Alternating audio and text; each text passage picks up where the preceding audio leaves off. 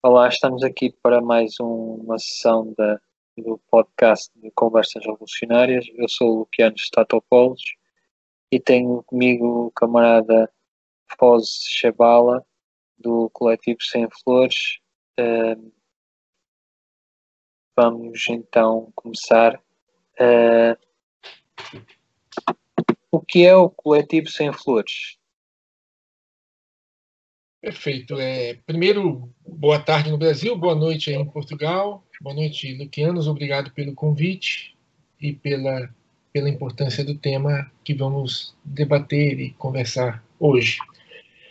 É, o Sem Flores é um coletivo comunista de debates, estudos e intervenção prática, surgido há uns 12 anos atrás, mais ou menos, aqui no Brasil, que tem como objetivo é, res, tentar resgatar os conceitos do marxismo-leninismo, né, os conceitos que te permitem analisar a realidade do ponto de vista científico, proletário, transformar ou desenvolver a partir deste, desta retomada dos conceitos a análise da conjuntura no Brasil e no mundo, né, da luta de classes, da situação em que vivemos, um termo que usamos muito, a análise concreta da realidade concreta, retomando Lenin, e a intervenção prática, né, a intervenção prática na luta de classes, a intervenção na luta da classe operária, por sua centralidade, e nas classes dominadas, aqui no Brasil.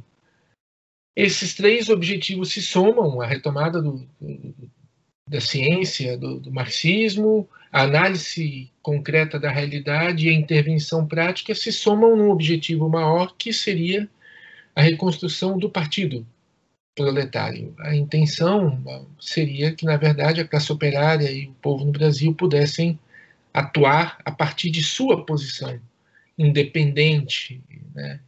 e não a partir da posição do inimigo, como no fundamental hoje ela atua.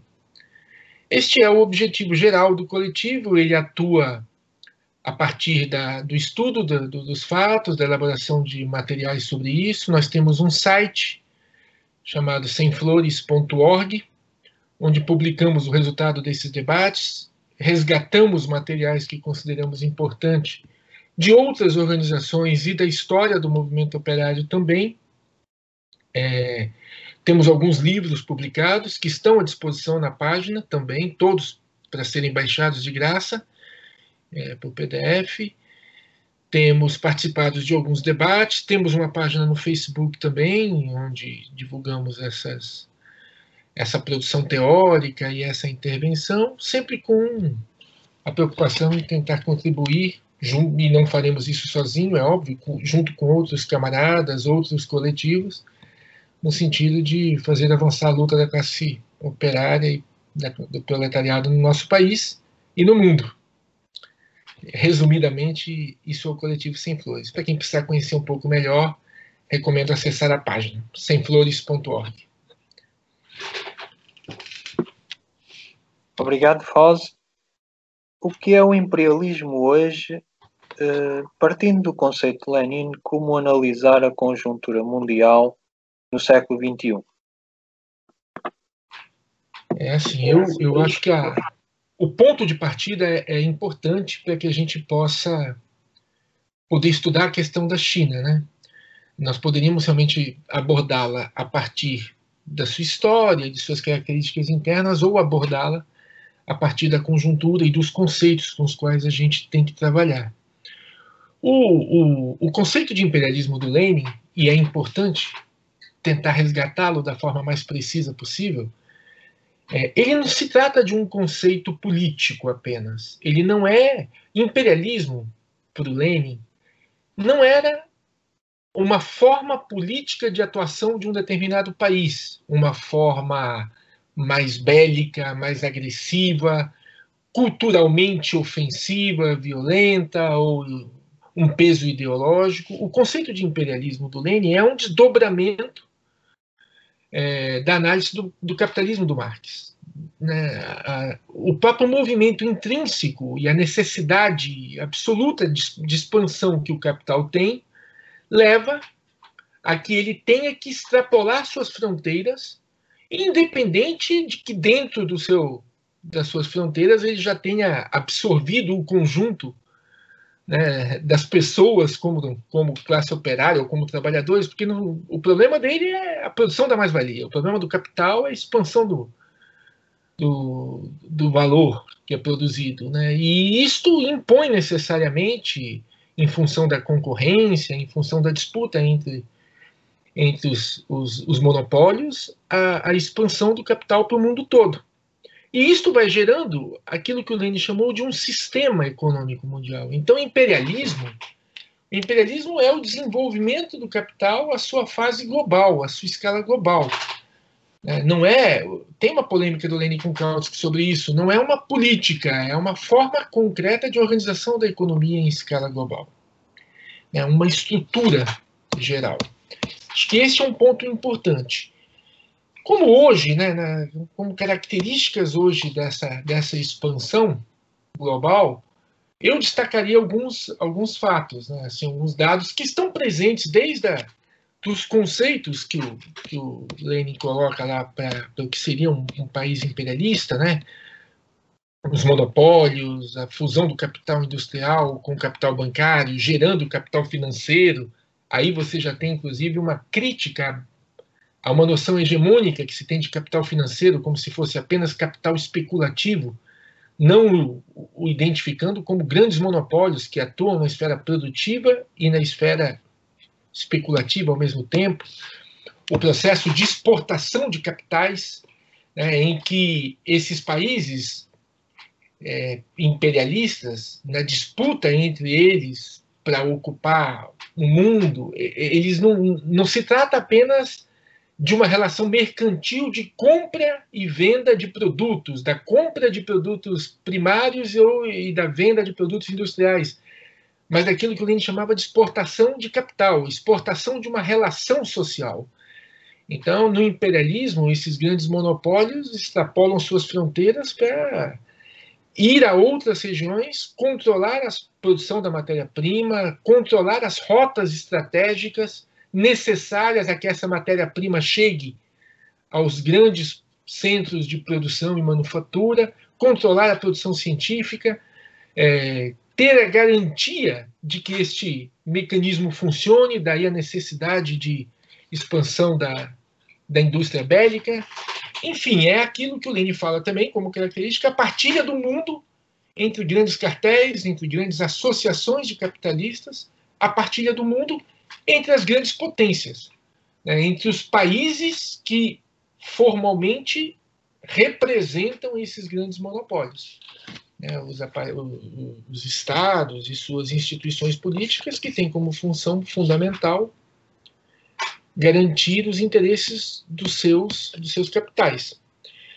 Então, trazendo assim um pouco esses dados para hoje, na nossa avaliação, é, cada vez mais no mundo você tem uma situação de, de disputa entre duas grandes potências imperialistas, né? os Estados Unidos e a China. Acho que mais para frente talvez a gente possa desenvolver um pouco por que, que nós consideramos a China um país capitalista e imperialista, mas o fato hoje é que o mundo está principalmente dividido é, por essas duas grandes potências. Os Estados Unidos é a potência imperialista dominante em termos econômicos, né, os maiores monopólios mundiais, em termos financeiros também. O dólar ainda é a moeda referência no mundo, né, primazia é, do, das transações financeiras e de capitais no mundo. Tem também um peso tecnológico, é a principal fonte de inovação mundial.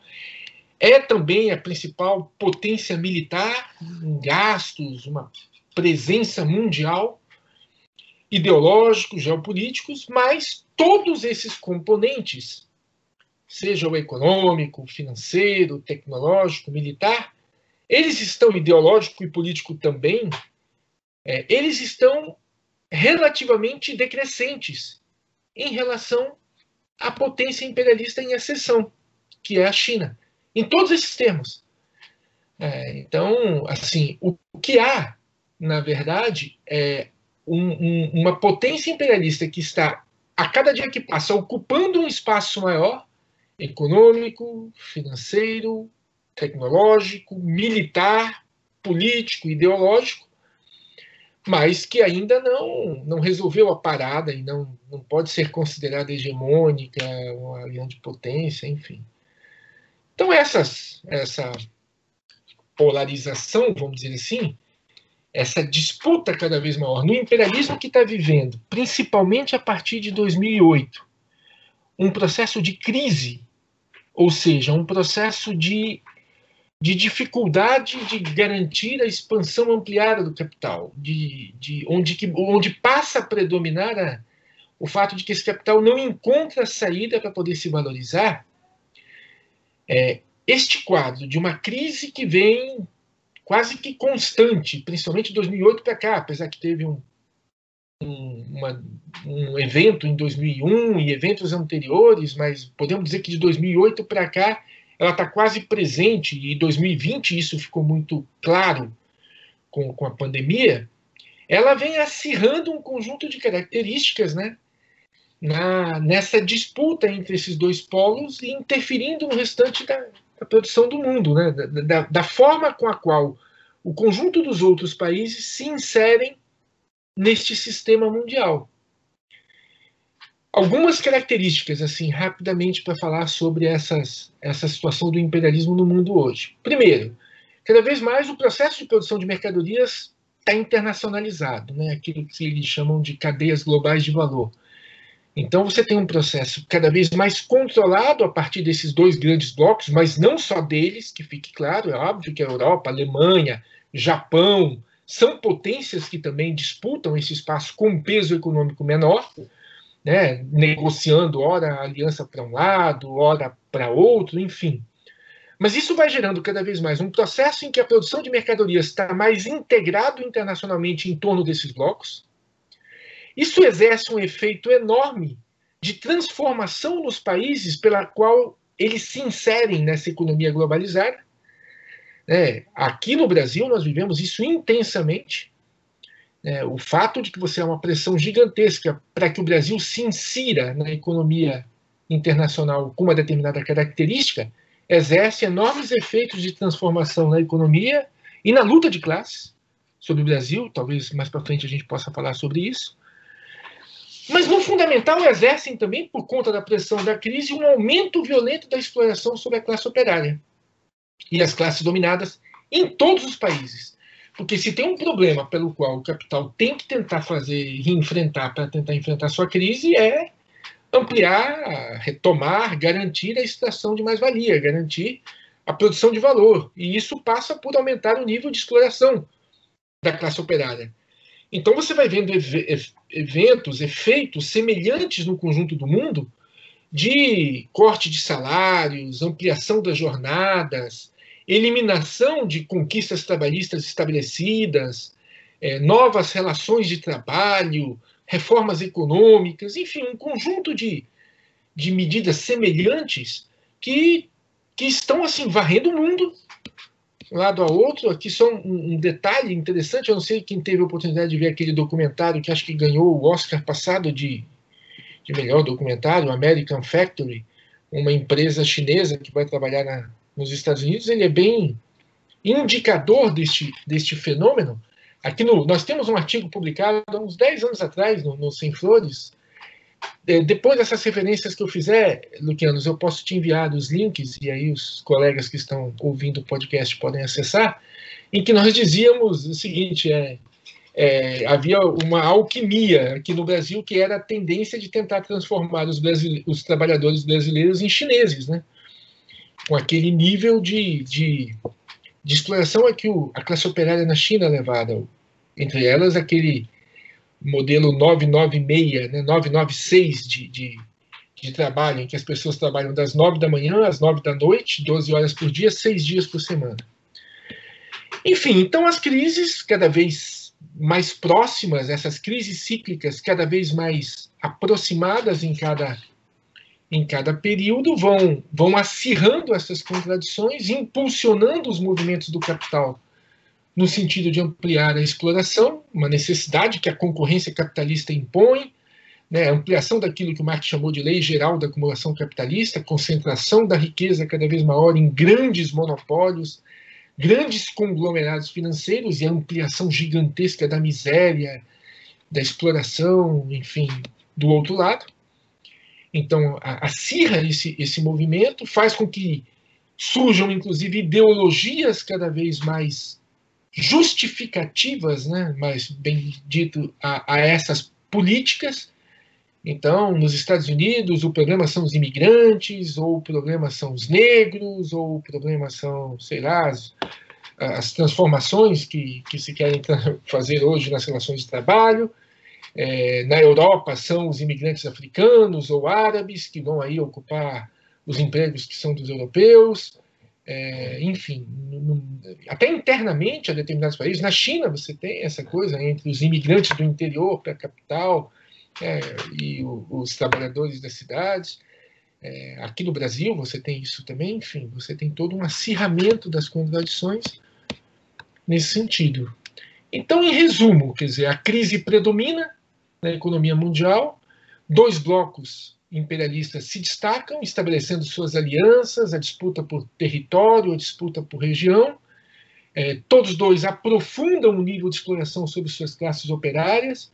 Os dois fazem movimentos econômicos, políticos, ideológicos, militares, no sentido de controlar suas áreas de influência, controlar as fontes de matéria-prima, controlar suas rotas estratégicas, controlar é, a produção científica e tecnológica, tem vários exemplos né, interessantes sobre isso.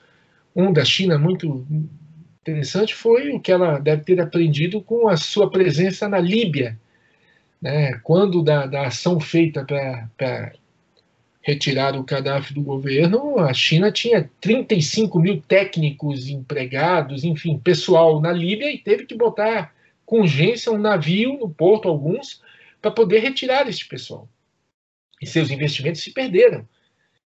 E a China já botou base militar no Djibouti, vem ampliando sua presença militar nos mares do sul, enfim, todas as características que o Lenin fala da expansão da concorrência capitalista de dentro de uma formação, de uma formação social para a escala global, a disputa entre os monopólios, entre os conglomerados, pela partilha do mundo, e o efeito que isto vai gerando, do ponto de vista de ideologias conservadoras, nacionalistas, o inimigo é, é o problema da nossa situação econômica em que vivemos, a tentativa de dividir a classe operária, estão presentes. Né? Então, acho que ela, eles nos ajudam a tentar entender melhor o que, que é a China hoje. Né? E por que afirmar que a China é um país capitalista, mas não só um país capitalista onde as relações de produção capitalista estão estabelecidas.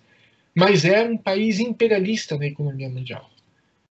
Acho que, assim, resumidamente, é um pouco são essa a, a, a base pela qual acho que nós devemos partir. Dizer, os conceitos do capital, do capitalismo, os conceitos que te permitem entender a reprodução capitalista e os conceitos que te permitem entender a divisão internacional do trabalho, o sistema econômico mundial, o imperialismo como fase de expansão do capitalismo e não como política, não como medidas adotadas por um Estado ou outro. Um conjunto de outros conceitos se somam a esse, né? A compreensão então do papel do Estado, a compreensão então do papel da necessidade que o Estado tem de garantir a reprodução das relações de produção, que pressupõe reproduzir as condições de produção desses monopólios e aí reproduzir as áreas de influência, reproduzir o controle sobre os países dominados. E com a crise, este este funcionamento desta engrenagem vem sofrendo uma série de problemas e tensões, diferente, por exemplo, do período da conjuntura de meados dos anos 2000, quando se falava muito numa simbiose Estados Unidos e China, não é isso? Hoje, na verdade, é muito mais um nível de concorrência e, e, e competição.